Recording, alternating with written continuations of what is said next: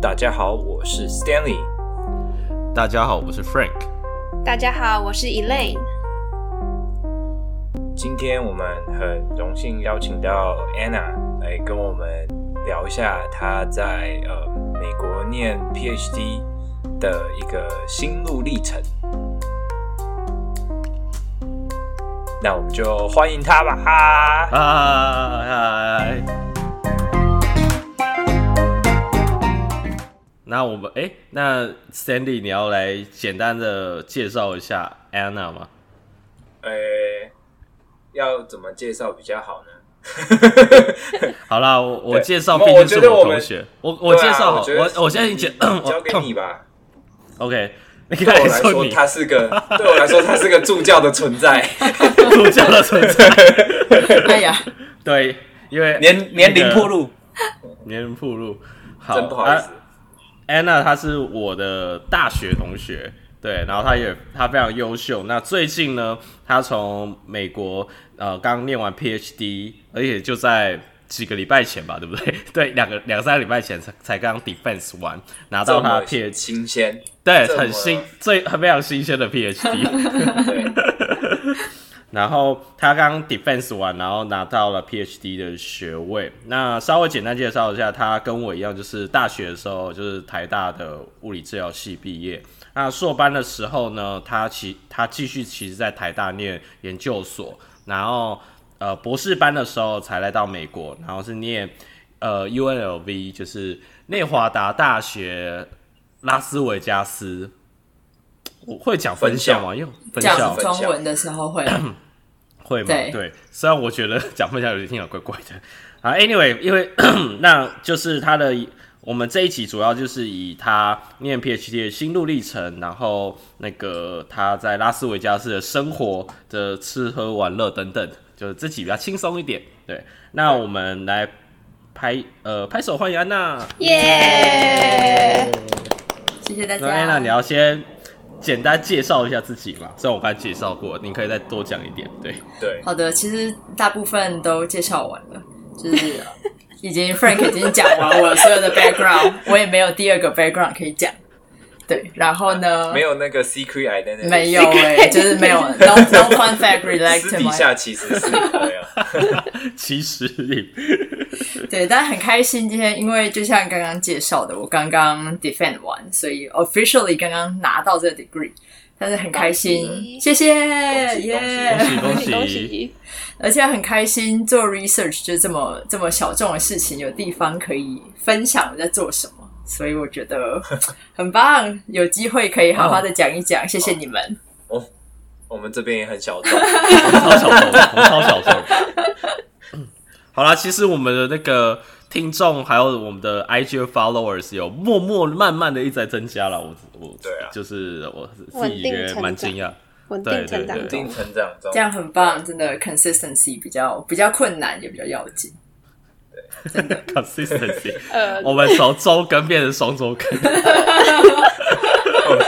我们已经开始忙到没有办法每周副业了。对对对对，真的。好，那就想问一下 Anna，为什么会想到呃美国来念 PhD？嗯，那你在台湾念过 Master 以后，呃，再来美国念 PhD 有什么帮助？因为我觉得我们之前有问过。其他人，嗯，嗯，但是这个问题每个人都不一样，真的。有个体差异，嗯，所以，嗯，可以跟我们分享一下你的想法是什么？好，嗯。嗯，我就像刚刚介绍的，我是在台湾念 Master，但是我在念完 Master 以后，我有出来工作了几年，所以我在临床工作了几年以后。嗯呃，差个话，其实我好像跟你当过一小阵子临床同事。哦，对啊，对啊，对啊，没错，没错，没错，没错，很很短很短的一段时间，超级短暂。对，所以我有我有临床工作过几年，三年，然后我才出来念 PhD。嗯。所以那个时候的想法是，我其实并不太知道，大学刚毕业的时候，我想要做临床，还是我想要做研究，还是说想要做一些别的事情。所以，如果每件事情可以都试一下，我大概都知道一下那是一个什么感觉。我觉得我好像可以做出一个比较准确的决定。所以我念 master 的时候，就是一个我给自己做研究的一个尝试，让我自己了解一下做研究大概是什么感觉。然后之后毕业以后做临床，就是我觉得好，我用这几年时间了解一下临床的环境。所以两件事情都试过以后，我觉得回头想一想，我那个时候好像更想要做研究一点，我好像更喜欢研究在做的事情，所以我就觉得好，那我两件事情都试过了，我应该有办法做出一个比较长时间的。比较关系人生以后要走哪个方向的决定，对，所以我就想问个问题，因为因为就是我，因为我跟我我也是一样的想法，就是我有做临床，然后现在我有在也是有在做临床，但未来我应该还是就是走 research 为主。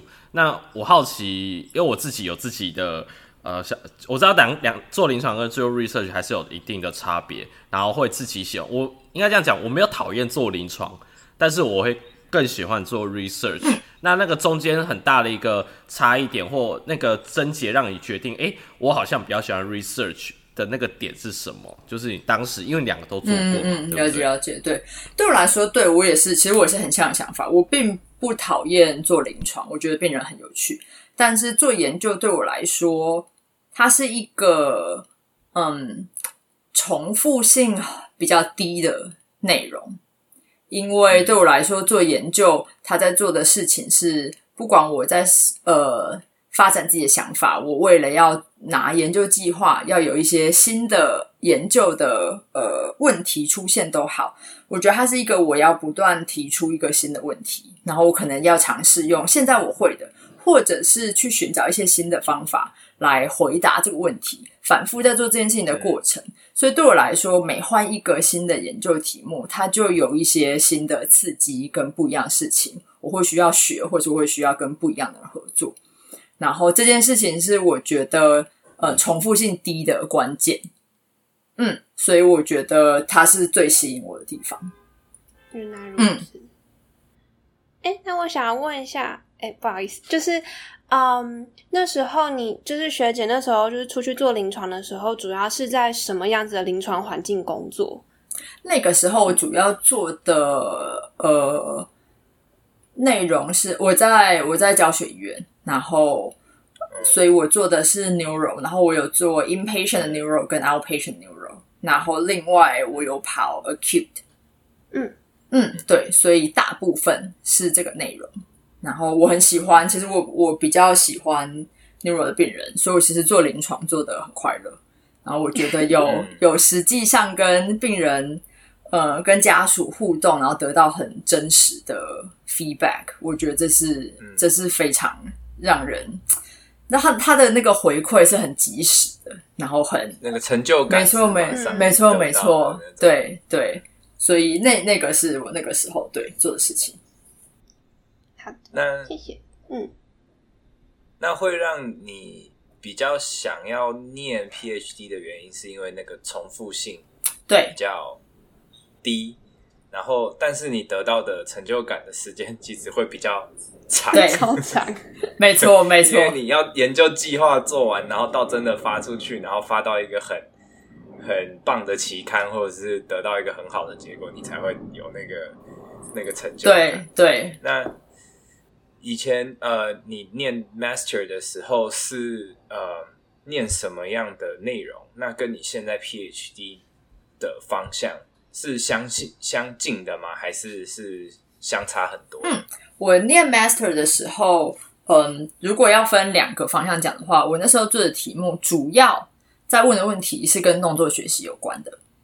然后我们实验室嗯，嗯合作的。病人，我那时候硕论做的病人是中风的病人，所以我用的问的问题的架构主要是从 motor learning 的方法下去问，嗯、但是我做的病人的族群是一个比较 neuro 的族群。嗯，那我在 PhD 的时候，呃，我还是做了比较 motor learning 有关系的东西，但是我做的病人就是另外一个族群，是下肢截肢的病人。嗯，对，所以你说它有关系也有关系，你说它有不一样，它也有一些不太一样的地方。对，对，就是族群是不一样，但是概念是相近。没错，没错，对，这就会让我比较好奇，说，呃，为什么会选择这一个族群，嗯，嗯，而不是继续，就是说延续你呃 master 的方向。了解，嗯，我首先是嗯，就是就像我们刚刚讲的，它有一些有没有没有动部分，有一些有动部分嘛。没有动动的部分是 motor learning，呃，我希望我的研究是可以一直走在 motor learning 的路上的，所以这是一个我比较希望它可以不变的事情。至于做什么族群的病人呢？其实我并没有非常坚持，是因为我觉得我自己的信念是物理治疗这个专业，我觉得不管我们在跟哪样的族群合作，其实嗯它终究都是在学习一个新的动作，不管他是经过怎么样的，也许是受伤，也许是一些不可逆的病程。也许是他，即便只是健康促进，有的时候我们都在教我们的个案或者是病人。没错，没错，他可能是一个 re relearning，或者是他可能是一个全新的事情。嗯、所以我，我我很希望我可以继续走在到底要怎么给这个指令，怎么设计这个 task，可以让学习的效果达到最好。这是我觉得我希望可以抓住的轴心。至于要跟什么样的病人合作，嗯、其实我觉得我就反而持一个比较开放的态度，因为就像刚刚讲的，我们有可能遇到各式各样不一样的病人。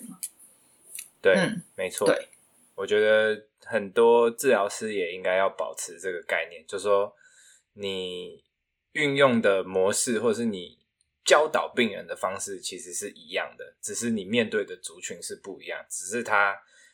每一个族群当然有它个别的特色嘛，那每一个疾病也本来就有它各自的表征，所以你就是要依据这个表征去做个别化的训练。但是你训练的方式跟你训练的内容，其实那个方法是一样的。我完全同意，或者是类，或者是类似的，嗯、应该不能说一样，嗯、是类似。完全同意，有一些核心价值，它应该是嗯。嗯，不会因为病人的族群有太多变化的。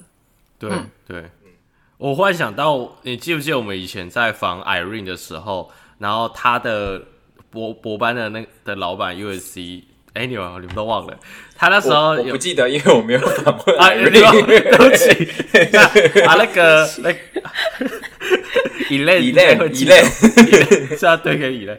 我们那时候，因为他的他的老板就是做 Neuro 的，也是做一些 Motor Learning，那那时候他有来台湾，就是有有给一个。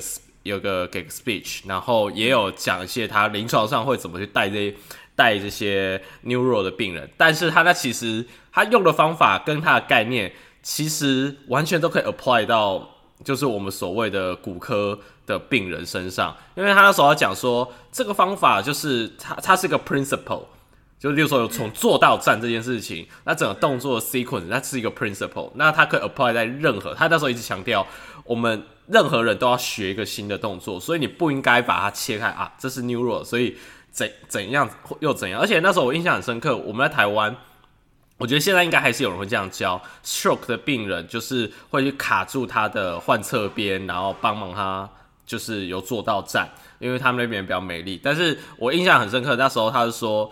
呃，我们还是要想尽办法诱发，让他可以自己主动的站起来，不要去限制说哦，帮忙他去卡住他的患侧边啊，然后有做到站。那所以刚刚我也是非常的认同安娜讲的，就是我们面对不同的族群，但其实就是要给我们的病人学一个新的动作。那这个 principle 是不变，只是说我们在 apply 这些 principle 在不同类型的 population 身上，可能要去注意各个 population 不同的一些特色。对，嗯，大概是这样。然后这是我的一个小小的想法。嗯，没错。那那安娜，你后来临床工作完以后，决定来美国念 PhD 的动机是什么？然后为什么会选择那个 UNLV，就是内华达州大学拉斯维加斯分校？嗯，嗯，因为我想要用题目找实验室，嗯，所以嗯。嗯所以我想要找可以让我继续做我想要做的研究方向的地方，嗯，然后嗯，我那个时候使用的方法是，我就先找我常读的文章里面有哪些人是我总是会一直看到他们的名字，我觉得那他们做的事情可能就会跟我想要做的事情比较接近。所以我是先从这个方向开始找，然后呢，那时候就找到了一个现在 UNLV 的一个老师，他今年刚刚退休，他叫 Gabriel Wolf，他是一个做 Motor Learning 这几年非常有名的老师，嗯、然后他使用的理论，我觉得也是一个很 universal 可以 apply 到不同族群的的老师，嗯、所以我先从我是先从他知道了 UNLV 这个学校，但是嗯。嗯，因为我们毕竟是 PT background，这个老师是 kinesiology 的老师，然后他自己实验室不太跟 clinical population 一起合作，他大部分在做的是运动员或者是。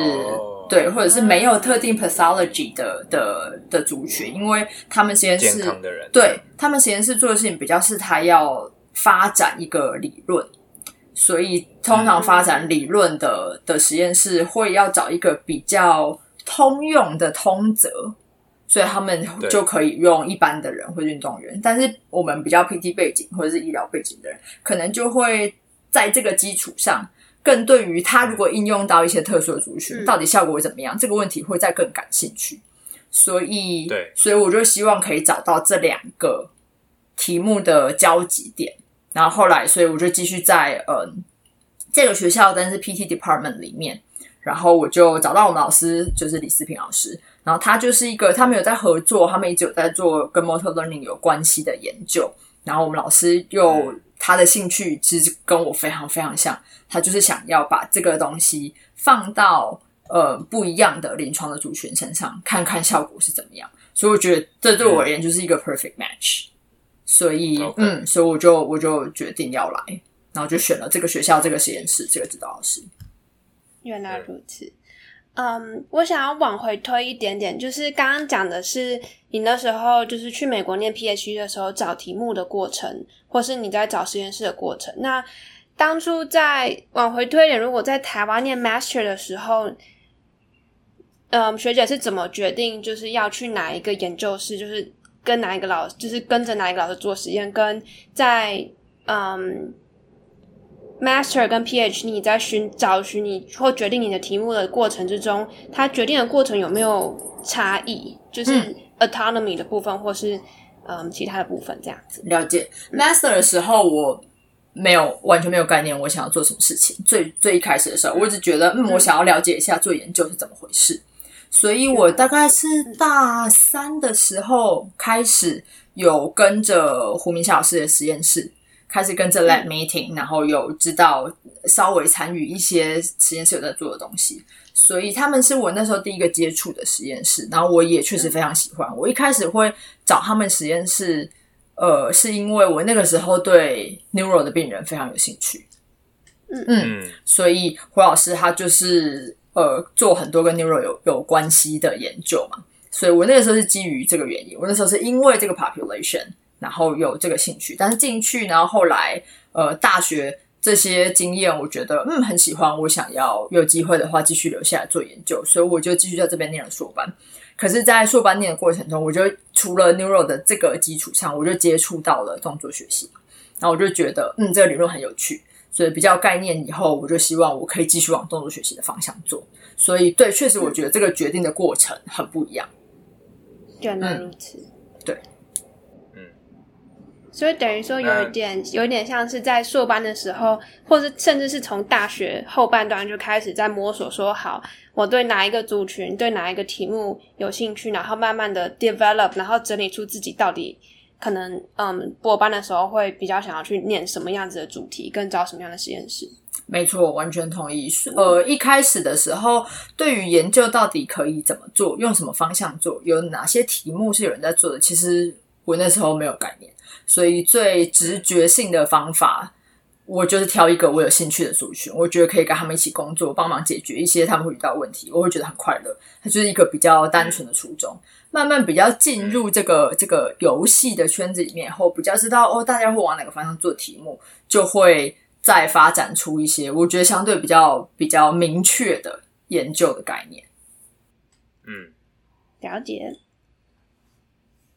那啊，那你那时候到了美国以后，有没有那种适应不良的感觉？然后就拉斯维加斯跟台北还是有很大的差异，所以你会你在那个适应的过程之中，这有没有什么就是可以给建议给大家，就是说，应该说分享给大家知道说那个那个适应的过程，跟你遇到可能遇到一些比较 呃，你觉得比较怎么讲，让你很 frustrating 的那种事情，嗯嗯嗯。我觉得有绝绝对是有，刚来的时候会受到很大的文化的冲击，然后那个时候对我来说最直接跟第一关，因为要申请各种不一样的文件，所以面临到的就是美国的公务机关或者是各种体系处理事情的速度跟态度就非常不一样。对。所以那是我的我的第一个最大的就是 impact 就是 shock 哇，原来是这样、嗯、这样的啊，嗯，所以为什么都这么慢？哎、欸，对，哦，原来原来早上六点就要去排队，没错，对，所以那是嗯，原本在台湾一天可以解决的事情，就一天可以跑户政啊，然后警察局啊，然后或是什么行政事务所什么之类，在这边就是每一个都要一天，没错，对对。对，所以那对我来说就是最直接，我一开始要处理的事情，然后但也是我觉得最大的不一样。至今我还是觉得这是我认为最大的不一样。然后，嗯、呃，跟拉斯维加斯它就是一个比较西岸典型城市，你必须要开车，你不开车没有办法移动。然后我我那时候是不会开车的。我在 我在要离开台湾的前一个礼拜，刚拿到我驾照，我一次车都没有开，然后我就我就来美国了。然后，那你这样真的很大胆哎！所以还好啦，路很大，应该也。所以我就是在 在拉斯维加斯，就是慢慢练起来开车这件事情。对对对对对对对，所以它对我来说也是一个很全新不一样的体验。这样对。然后美国的话，嗯，我觉得对最大的对我来说的冲击这个部分。然后呃，特别如果要讲拉斯维加斯的话，嗯嗯，我觉得气候很不一样。拉斯维加斯是沙漠，嗯，对。请问拉斯维加斯今天几度？它这最近都差不多大概四十附近，好可怕，就是摄氏。可是你早晚是几度？早晚温差有多大？早晚我觉得一天差个十几度，最热到最冷十几度，还蛮常见的。嗯、所以晚上可能室内的话三十几、三十出头，嗯，对。但是白天热的话，呃，摄氏到四十四十五都是很常见的事情。夏天的时候，哦、嗯，是真的好热。对，但是因为这边是干热，所以一样的温度底下，嗯、其实体感你不会觉得那么。黏，对，不舒服，对，对，对，不会觉得那么黏，所以我觉得这是幸好的一点。如果它又湿，然后又这么热，我可能就会很受不了。对，就会觉得说我要转学。对，抱歉，先走一步。这个什么实验室什么的，我不管了，我先转学。这个气候我不行，我 online remote 就好了，不好意思。真的，真的，这件事情非常呃非常庆幸，幸好还是干热。对，对，对，所以这是。那拉斯维加斯会真的很罪恶吗？呃，会啊，看你想要过什么样的生活形态。等下，这句话听起来怪怪。没有啊，因为因为拉斯维加斯的绰号叫做 Vice City，Vice City 就是罪恶，对，Sin City，没错没错，Sin City，对啊。那他他是真的，他是 真的很罪恶。所谓他的罪恶是指说，像说吃喝嫖赌啊这种，他都很都很盛行。没错，我觉得拉斯维加斯是一个很奇妙的地方。拉斯维加斯它最有名的就是那个大道，就是 Strip 上面，你就会充满了各种华丽的饭店。这样，然后嗯，所有的区域除了除了那一条街以外，其实它就是一个很平凡住住住人的地方，但其实也并没有多么的夸张。可是它就是因为这样，它这个城市在两端呈现出非常不一样的样子。所以像你刚刚讲的，比方说就是 Sin City，就是所有的 Sin 发生的地方。就在那个 strip 上面，所以在那个就是在那，没错，所以你可以想象，不可以想象的都在那里。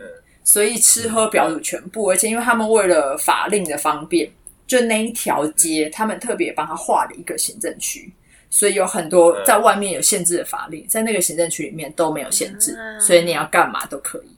比方说，很多地方，呃，美国的很多地方，它都是酒不可以，酒不可以外露。对啊，对对对。可是，在酒标不能外露，在 strip 上面，要放在纸袋里。对，要放在上面，你就是拿着，然后走随便喝这样。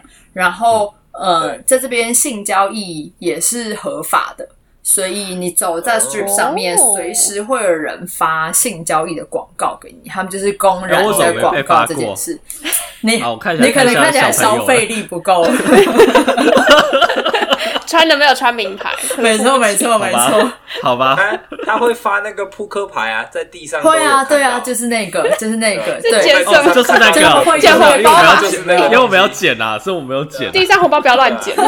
对哦，原来是那个哦。对，他就会发那个很公然发给你嘛。然后呃，一些你看得到的华丽，就是他们会有一些高级的餐厅啊，然后赌场啊什么的。嗯、然后一些我没有去过，但是据说，对，特别强调，disclaimer，对，我没有去，我朋友说的，不是我。那些承认朋友就是你自己，没错，没错，不代表本台强者我。强者我朋友不是我，动不动会有泳池趴，然后也很多秀是限制级的秀嘛，就是脱衣舞啊，然后就是真是脱光的那种，然后你小费就是塞内衣，就是如果是男生去看女生脱乳秀，你就是你知道胸罩内裤，女女生啊会去看男的啊，那个真的很贵耶，我有点穷哦，是一个刚刚不是说 disclaimer 就是我朋友嘛，对 对。对，哎，你没去，你怎么知道很贵？所以，所以色的部分可以到这样，然后到好事的部分，那边有时候会有一些音乐节啊，或是 party 什么的。哦，我前几天才看到有朋友 po，他们会一张账单一个晚上就是二三十万美金，美金谁付得起啊？一小群人可能对五六个朋友去，然后就是账单二三十万这样。一个晚上，给我好不好？这样子的话，的的对他就是一个，对 这个我难怪美国人都一屁股债，没错 没错。然后我就无法无法想象，然后对美国人来说，，Las Vegas 就是一个度假的地方，真的就是一个来玩的地方。嗯、就所有飞机国内线，对国内线就降落在 Vegas 的那个瞬间，嗯、整个飞机会就哇欢呼，就大家觉得来来。度假。真的，一进机场就有一种哇，就一到那个机场就是觉得哦，你就是置身赌场啊，因为一一出来马上没错，就是那个机机场就有拉霸机，对，就有拉霸机。然后我以前不太不太理解，继续拉。真的真的就随时随地让你想赌就有的赌。我以前不是很理解到底有什么欢呼，但是慢慢了解比较多一些我们不曾涉足的场合，原来有很多精彩的事情正在发生，就觉得哦，好像好像合理啦，合理，合理了，合理，合理，嗯，原来这些人欢呼的原因是这个，对，没错。但这个就是那个 strip 上面的的那个面向的 Vegas，但是出了那个面向的 Vegas，因为 Vegas 它也在一个自然景观很丰富的区域。它的它的东边是 Arizona，它的北边是 Utah，然后这些这两个地方都是沙漠景观，嗯、尤其是石头非常非常漂亮的区域，所以它也有很多景观上面很漂亮的地方，所以它其实也是一个自然资源。如果你是一个喜欢户外活动的人，嗯，嗯非常非常适合来的地方，所以它就是一个很很不一样的两种生活形态，同时会存在在 Vegas，对对。我们先把我们先把 CD 里面的一些讲了，因为因为我觉得 Nature 那一部分，我觉得也有很多比较喜欢这个部分。其实我比较喜欢那部分，但是我们先把那个 在 Street 里面会发生的事情，好的好的。那 Anna，你自己有去那个 Strip 上面，就是说，因为很多人会去吃 buffet 啊什么之类的，你自己有去吃过？很多有名的餐厅也都在那对，像 Hell's Kitchen、Golden 后哎，我最近很爱看，很爱看，看看骂人嘛，看他骂人啊，把那个那个鳕鱼啊，把它捏碎，就是生的，捏不碎，还是生的捏不碎。一些基本款的事情我有做过，比方说吃 buffet，然后看一些秀，比较有名的秀，然后嗯呃，可能就是赌场里面的一些店逛一逛，什么这种有，嗯，对。但是这种真的对我来说，我我不是对这件事情非常非常有兴趣。第一，我食量也不是很大，嗯、然后我又有点挑食，嗯、所以我在 buffet 可以吃的东西其实也并不是非常多。然后赌的话，我也赌运不是很好。然后买 买那名牌，我又钱不够多，对啊，所以我其实很难，你知道，在那边得到得到真实的快乐，对，不太有办法。所以那对我来说，就是体验一次，知道一下，哦，就是拉霸拉过一次啊，原来拉霸是这个感觉啊，秀看过，哦，原来秀是这样啊，就可以了。所以试过几次以后，我其实就会尽量避开那里，尽量不要接近 Strip，因为那边车很多，很塞。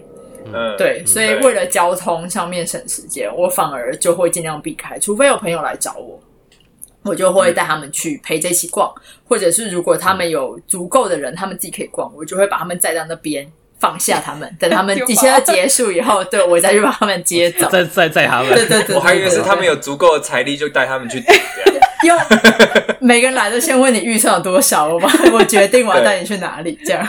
对。如果你二三十万的话，就带他们去上刚刚你讲的那个。真的，真的，真的。预算不够就去爬，就去国家公园吧。对对对，预算不够我就跟我去爬山这样。哎、欸，可是其实我觉得 Street 里面做的事情，因为我个人啊，相对稍微比较喜欢，实际是看秀啦，因为我觉得有些秀真的还是真的还不错。对，当然就是要花钱，就是，但是我会觉得我花那个钱。就是会觉得会比较有种值得感，就是像你讲，我我可能今天赌运不佳，我就钱就是 就撒就就没了。欸，可是我可以就是 Street 上面虽然虽然我觉得大家即使没有到真的很喜欢这种，我个人也是没有到真的很喜欢，但是我觉得一生你只要有机会还是可以去一次，因为对，因为那边还是有蛮多你 你很穷，对，我那时候去的时候也是很穷，我连 buffet 都没吃，我还被呃。思平，思平就学姐，就是思平学长老婆说，她说 Frank 你要去吃 buffet 啊，然后我就说我没钱，真的，然后对，然后那时候我就是我先找好所有可以免费。观赏到了，包括那个那个水舞，对对对，水舞，那个水舞啊，那个对，本来对，然后很多的那个里面不是也超多饭店，然后都其实那个饭店都是有个 mall，对，还有些 mall 都是超浮夸的，就是他们都在那边划船的那一个，我我印象是是划船，像威尼斯，对。对对对对，我就觉得还不错，就是就是去看这些免免偏免钱的东西，其实免钱的东西还蛮多事情可以看的，嗯，对。我同意逛一逛、走一走，然后就当到此一游。你有认证做过这件事？体验一下，体验一下。对，那个刚刚有讲到有很多不同的秀，那除了限制级的那些之外，有什么是 就是其他的秀？有哪一些秀？普遍级的 太阳马 对太阳马戏团最有名的，对，就是一些太阳马戏团。太阳马戏团在整个 Vegas，我觉得可能至少有七八档秀是每天都会有的。嗯，然后他们的每天。对，每天他们大部分的场次都是五场一场，晚场一场，绝大多数的秀。嗯嗯，然后我觉得他们的秀的品质都蛮好的。太阳马戏团。对。除此之外，有一些有名的秀是，呃，比方说魔术秀，大卫他就是会长期在这边有驻点，或者是 Blue Man，他就是一个打击秀，就是也是还蛮有名的。我觉得这些，对对对对对对，他们把全身漆成蓝的这样。我觉得，嗯，这些秀，对他们其实都是安排的蛮好。我都看过。其实真正有钱人在这里，其实有钱人这里，你还跟我说两个都看过，我两个都看过，因为很贵。David Cooperfield 的那个是我跟我爸妈他们去的时候看的。哦，爸爸付钱。对，然后但是蓝人是我自己出的钱。了解了解了解。然后我买到地哦。哦，你买到地了，对对，因为蓝人可能是那边最便宜的时候，可能是哦，可能是，可能是真的。他们感恩节会还蛮好玩，对，我觉得其实他们的节目内容都规划的很好看。嗯嗯，我觉得是可以。而且蓝人就是他秀完结束以后，他会出来跟你拍照，所以你是可以跟那些人拍照。没错，他跟你收钱吗？不会啊。我会问，是因为我之前去泰国看人妖秀的时候，就出去就拍照，然后被收钱，我觉得。哦。但是 Strip 上面有一些打扮的很妖艳的人，跟他们拍照就要钱。对对对。对对，这个就要钱，对。对对对对，所以哎哎，这个这个其实不止 strip 吧，那个什么，那 L A 那边的那个哪里都一样。哦，对啊，对，其实应该说到哪里都一样，打扮很奇怪，走在街上，没错没错，拆草头发是会被要真的真的。那但是嗯嗯，street street 上面是从中午就就是从白天就开始很疯狂吗？还是到了晚上才会比较有？华丽跟二十四小时都很疯狂。对，如果是室内的事情，它就会二十四小时都在进行。所以秀的话，它白天有的话就还是可以。然后赌场也是爱赌的，它就是全天都可以赌嘛。嗯、但是如果你是为了要看那个 strip 的景观的话，晚上就会比较漂亮，因为灯才会点起来，你才会看得到真的所呃那种照片里面杂志上。典型的拉斯维加斯的样子，嗯。嗯，对，嗯，电影里你对电拉斯维加斯的感觉，对啊，晚上，没错没错，对，纸醉金迷啊，对对对啊，没有错。我忽然想到，就是刚刚在讲那个 street 上面，它很多事情就是在那个地方发生，都是包括性交易嘛。你不知道有没有看过 Netflix 上面一个之前很红的一个。呃，一个纪录片叫《Tiger King》虎王，嗯、对对对，它里面有一集就在讲说，他把那些小老虎带到了 Las Vegas 的饭店房间，没错，然后跟一大堆应该就是要进行一些让男性开心的女生们，然后就是在房间，我觉得我的天哪，就是就是我看到时候就是 My Boy，我觉得哇，就是大概也就想这样也可以。很扯吧？所有 所有最近 Netflix 上面有名的纪录片，就是 Tiger King 啊，什么 Tinder 的那个，然后什么 Tinder 那个 Anna 的那个，还有什么 Godfather，Creating Anna，对 Godfather，就所有这些人那个很好看。没错，所有这些人他们都有出现 Vegas，就这些人要卷款逃跑啊，或者要去哪里干嘛，然后每一部里面都有 Vegas，都跑去 Vegas。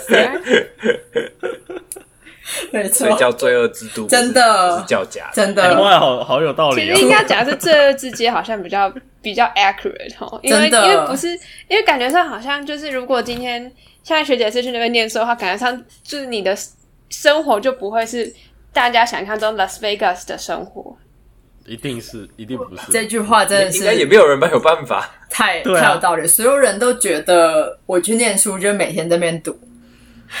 这真是太 太冤枉我们住在那边的一般人了，真的就是没有我们，我们还是一般老百姓啊。有人有办法每天赌，真的，我们也是一般老百姓，所以嗯，除了 strip，大家就是一般的生活这而已。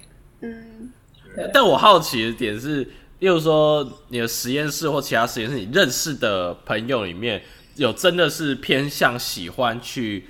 那个 strip 上面就是比较偏向这类型爱好这些活动的人吗？我认识有人压力大就会去赌一下吗？之类的。我认识的没有哎、欸，我认识的大家会去可能喝个酒酒吧或什么的，可是我们自己不会去 strip 上面的酒吧。因为 strip 上面那个租金什么的，它就算一样品质的东西，它莫名也会高出很多价格，比较贵啊。对对，所以我们自己绝对不会去 strip 上面的，我们就会去 local 的一些店吃东西也好啊什么的。我印象中，我有一次就是开车，我想一下，我忘记我从哪边开开回来 Vegas，因为我要还车。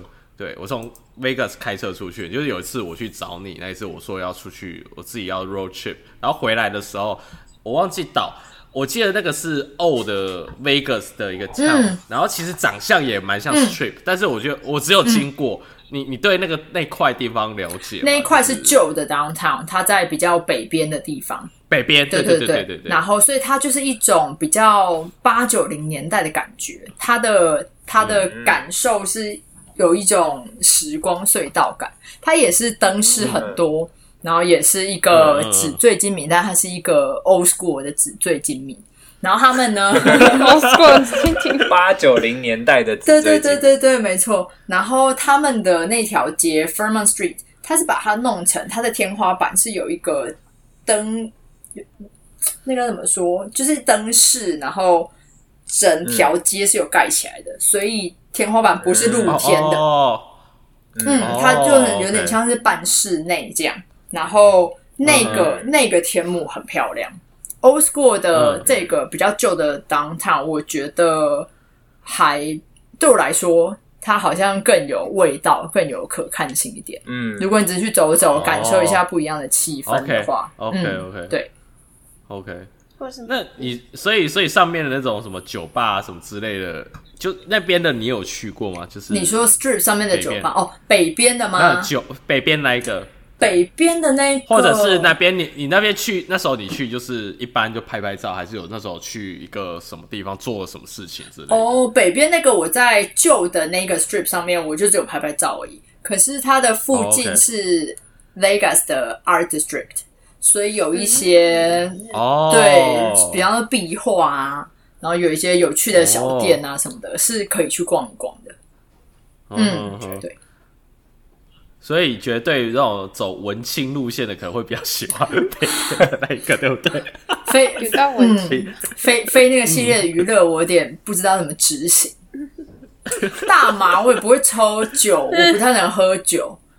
嗯，对啊，嗯。嗯，哎、欸，然后赌没有本金，对，赌没有 本金。哎、欸，那刚才讲大麻，那个 Vegas 就内华达的大麻是都是合法的吧？对，应该是对，现在都已经合法了。对对，OK，没错。好，那我们今天很感谢 Anna 来呃跟我们聊聊她对于就是她为什么分享说她为什么会想要念 PhD，那怎么选择到了 UNLV。